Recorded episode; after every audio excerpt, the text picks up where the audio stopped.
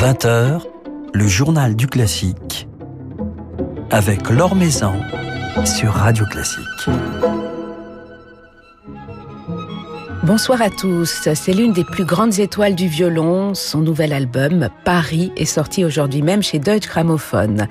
Malgré sa vie rendue bien sédentaire par la pandémie, elle redouble d'initiatives, de projets pertinents et se montre hyper active pour les défendre sur les réseaux sociaux. Hilary Anne est notre invitée ce soir. C'est depuis Boston où elle réside qu'elle a bien voulu échanger quelques mots avec nous, nous faire partager l'enthousiasme, la passion qui l'anime et lui ont permis de surmonter l'épreuve du confinement et de l'arrêt de la vie musicale. Et cet album, nouvel album euh, d'Ilariane, euh, dédié à Chausson, Prokofiev et Rautavara, enregistré en février et juin 2019 avec l'Orchestre Philharmonique de Radio France et Miko Franck, cet album lui tient d'autant plus à cœur qu'il a été réalisé à Paris, une ville euh, que la violoniste américaine aime tant et dont elle est profondément nostalgique en ce moment, comme elle me l'a confié au début de notre entretien. Je suis très nostalgique, effectivement. Je regardais mes vieilles photos de Paris en préparant l'album et j'ai des souvenirs très vifs. Une chose que j'adore avec le fait d'être artiste, c'est qu'on a l'opportunité de vraiment prendre part à la vie de la ville pendant plusieurs jours. Quand je suis juste une touriste, j'apprécie les différents endroits que je vois. Et je suis toujours en recherche de la vraie expérience. Alors que quand je viens en tant qu'artiste, je travaille avec des gens qui vivent dans cette ville. Je joue pour un public local. Je le rencontre après le concert. Nous partageons des dîners. Dans ce contexte, j'ai l'impression de faire partie de la vie de cette ville. Et pour moi, c'est très important. C'est pour ça aussi que je choisis généralement de loger dans des appartements à Paris, même si ce n'est que pour quelques jours. Cela me donne la sensation de vivre ici. Vous avez donc des liens très forts avec Paris et cela depuis des années. Je travaille très régulièrement avec l'Orchestre Philharmonique de Radio France depuis que je suis adolescente. Et pour moi, c'est une collaboration artistique très importante. J'ai une connexion musicale très forte avec cet orchestre. Et j'ai eu la chance de jouer dans de nombreuses salles à travers la ville. Mais évidemment, j'ai aussi une relation émotionnelle avec Paris, car J'aime les arts, l'histoire de la musique dans le sens émotionnel. Et pour moi, il y a à Paris cette sensation d'interaction artistique entre les cultures. Même en retournant à l'époque de Prokofiev, par exemple, on peut sentir une vraie connexion franco-russe et une influence mutuelle.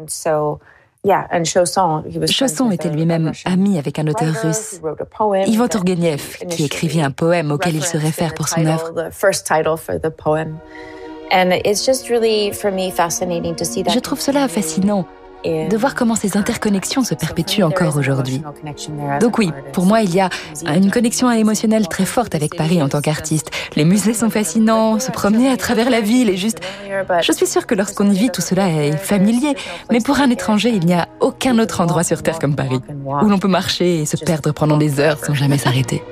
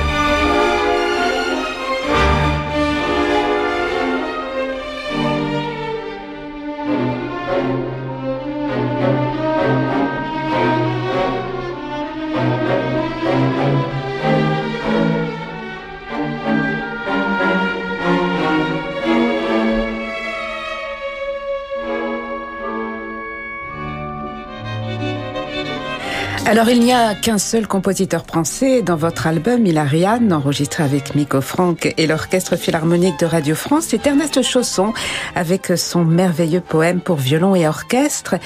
Vous avez enregistré également le premier concerto de Prokofiev et deux sérénades de Raoult Avara qui comptent parmi les toutes dernières pièces du compositeur finlandais, euh, compositeur qui nous a quittés il y a quatre ans, des pages qu'il n'a pas même eu le temps d'achever non, il n'a pas pu terminer ses pièces. En fait, l'œuvre a vraiment émergé de mon travail avec l'Orchestre Philharmonique de Radio France autour du concerto pour violon de Rautavara. Je lui avais alors commandé une pièce dans le cadre de mon projet des 27 bis je ne l'ai jamais rencontré en personne, mais Miko Frank est très proche de lui. Donc, quand Miko m'a demandé de jouer le concerto pour violon, je savais qu'il m'emmènerait très profondément dans l'esprit de Rautavara, même si le compositeur n'était plus là. À cette époque, il ne voyageait pas, donc je ne l'ai pas rencontré avant la représentation, mais en parallèle de ce projet, Miko Frank et moi avons eu l'idée de demander au compositeur de composer une pièce spécialement pour l'orchestre et nous. Il y a vraiment eu un processus de discussion d'une personne disant quelque chose à un autre et une autre passant le message à quelqu'un d'autre. Et puis il y a eu une surprise à la fin, puisque Miko ne savait pas que Raoult Sabara était lancé dans la composition de cette pièce. Après les funérailles, Miko s'est rendu dans son bureau et la femme de Raoult Avara lui a montré ses manuscrits presque complets. La partie violon était entière, la partie orchestrale presque finie. Et donc Miko a demandé à Kalevi Ao, qui connaît très bien le travail de Rautavara et qui est un excellent compositeur, de finaliser l'orchestration. Le fait que Rautavara ait intitulé la sérénade en français et en finnois, en opposition à son format habituel en anglais et en finnois, nous a réellement conforté dans le fait que c'était une œuvre parfaite pour ce projet de Paris. Alors il y a beaucoup de mélancolie dans ces pages de Raoult Avara, un côté euh, très élégiaque. Euh, cette mélancolie est-elle liée au fait euh, que le compositeur vivait alors ses derniers moments? Et y pensez-vous d'ailleurs quand vous jouez cette musique, Hilariane? Je répondrais que oui. Dans nos conversations avec Miko, il m'a dit qu'il pensait vraiment que ces pièces devaient être deux et complémentaires et qu'elles représentaient ses derniers travaux. Rautavara composait régulièrement des thèmes très spirituels. Ces thèmes tendaient à avoir une part assez sombre. Et en comparaison, les thèmes de ces deux sérénades sont plus ouverts, plus généreux dans leur manière d'aborder la question de la vie et de l'amour.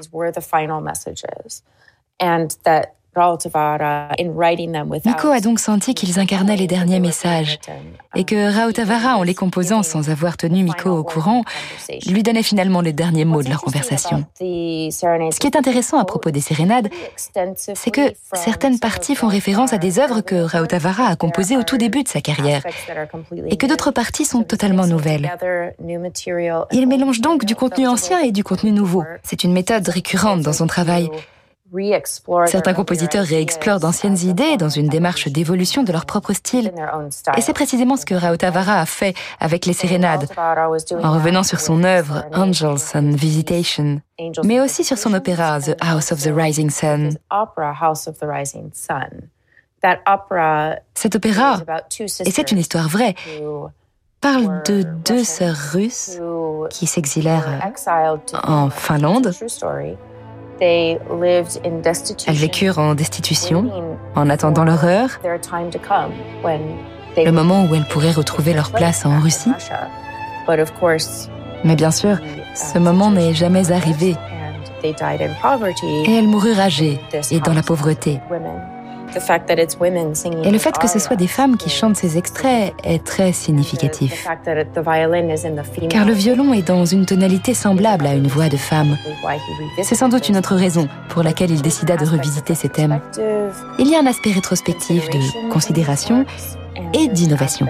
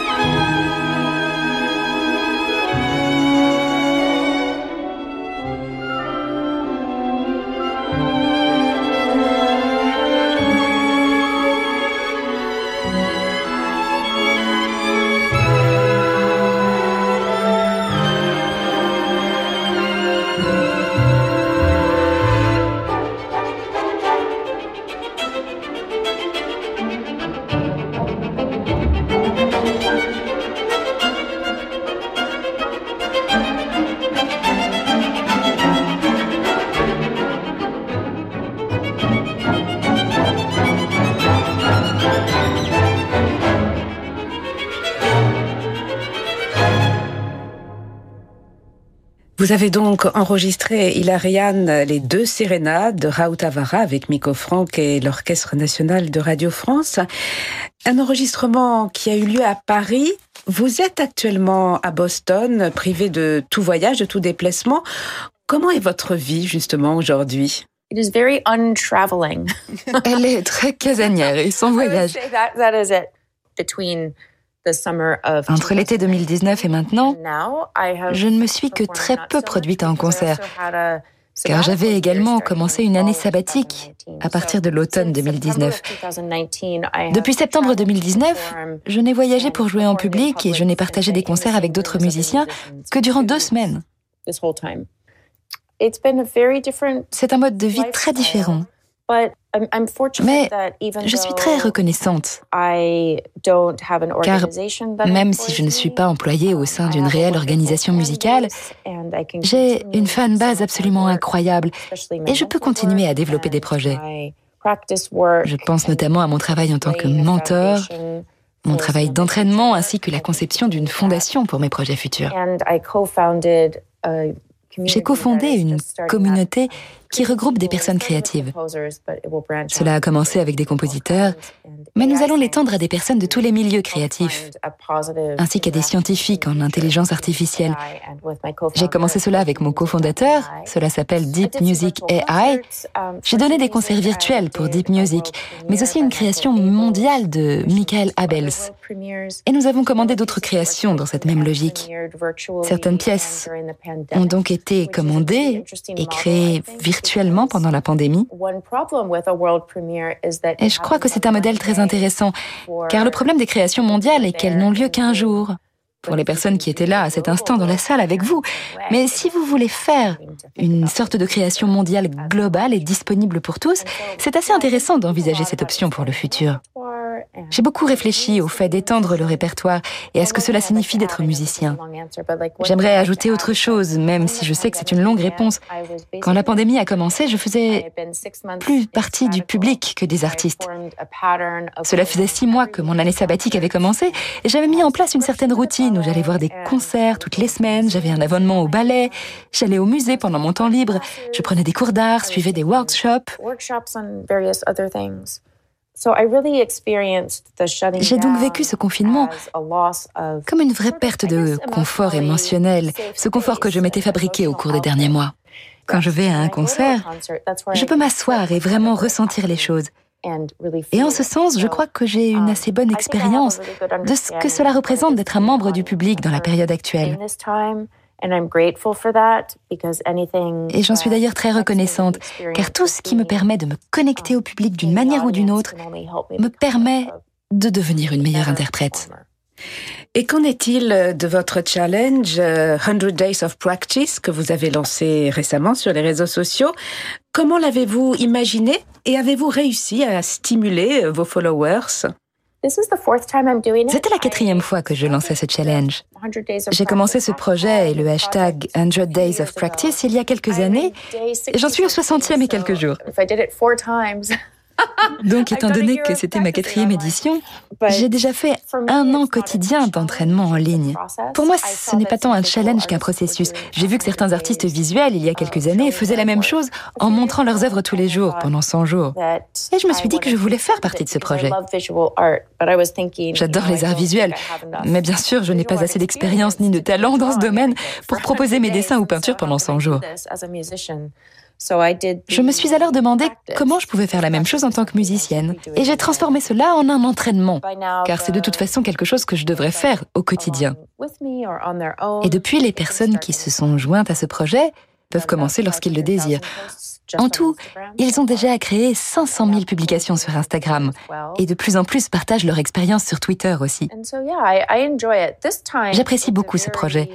Cette fois, c'est une circonstance bien plus individuelle pour moi. Cela fait longtemps que je n'ai pas fait de tournée.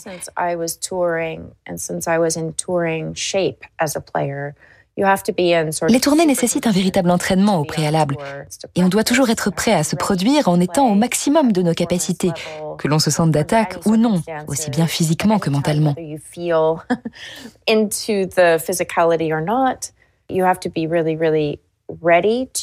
Il faut être prêt à être spontané sur tous les aspects de notre instrument. J'essaye donc de retrouver ce niveau et cette condition, car je sais que lorsque je recommencerai, ce sera un véritable raz-de-marée de sentiments, d'expériences et d'enthousiasme. Et je veux être prête pour pouvoir en profiter le plus possible.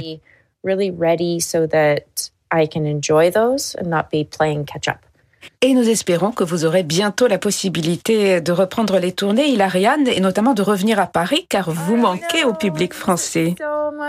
Oh, moi aussi. Cela me manque terriblement aussi.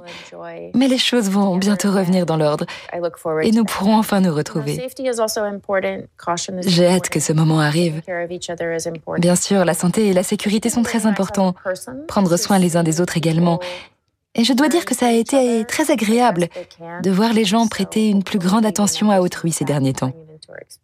Merci beaucoup, Hilariane, d'avoir échangé quelques mots avec nous depuis Boston à l'occasion de la publication de votre nouvel album, nouvel album que vous avez donc intitulé Paris, un titre qui vous tient à cœur d'ailleurs. Le titre était en réalité la dernière chose choisie concernant ce CD. Je n'ai pas créé um, Paris en tant que concept pour ensuite chercher des pièces qui conviendraient à cette idée. Non, c'est plutôt quelque chose qui s'est développé naturellement au fur et à mesure grâce à la magie de cette collaboration. Au début de cette résidence, nous n'avions pas de réel projet d'enregistrement. Nous avons tous travaillé très dur ensemble afin de parvenir à créer cette sorte de rêve musical enregistré. Nous avons commencé en sachant que nous aurions la création mondiale des dernières pièces de Rautavara. Et ensuite, nous avons échangé avec Miko sur les pièces idéales qui pourraient également rentrer dans ce projet et sur lesquelles nous pourrions travailler. Le concerto pour violon de Prokofiev m'a toujours fait penser à Paris et je l'avais en tête depuis un moment. Jouer du chausson avec cet orchestre était également un rêve. Pour cet enregistrement, je joue sur un violon du luthier Jean-Baptiste Villaume. J'ai joué avec celui-ci pendant presque l'intégralité de ma carrière et je l'ai réalisé presque après coup. Oh, j'ai enregistré cet album Paris sur un violon français. Au final, je suis presque la seule non parisienne dans cet orchestre, même si je crois que j'ai quand même réussi à obtenir une sorte de statut honoraire grâce à la résidence. Je suis sans doute la personne qui vient de l'endroit le plus lointain. Mais justement, pour moi, cela permet de montrer que tous les chemins mènent à Paris et ce que cette ville peut représenter pour les artistes. Um, Trois siècles de musique sont couverts ici. Et nous voulions essayer de rendre compte de ce que traverser ces différentes périodes pouvait impliquer sur le plan artistique. Je voulais donc transmettre l'idée que Paris, en tant que ville, a une grande et riche combinaison de cultures et qu'un seul mot ne pourrait pas représenter cela. C'est cette complexité que j'aime à propos de Paris.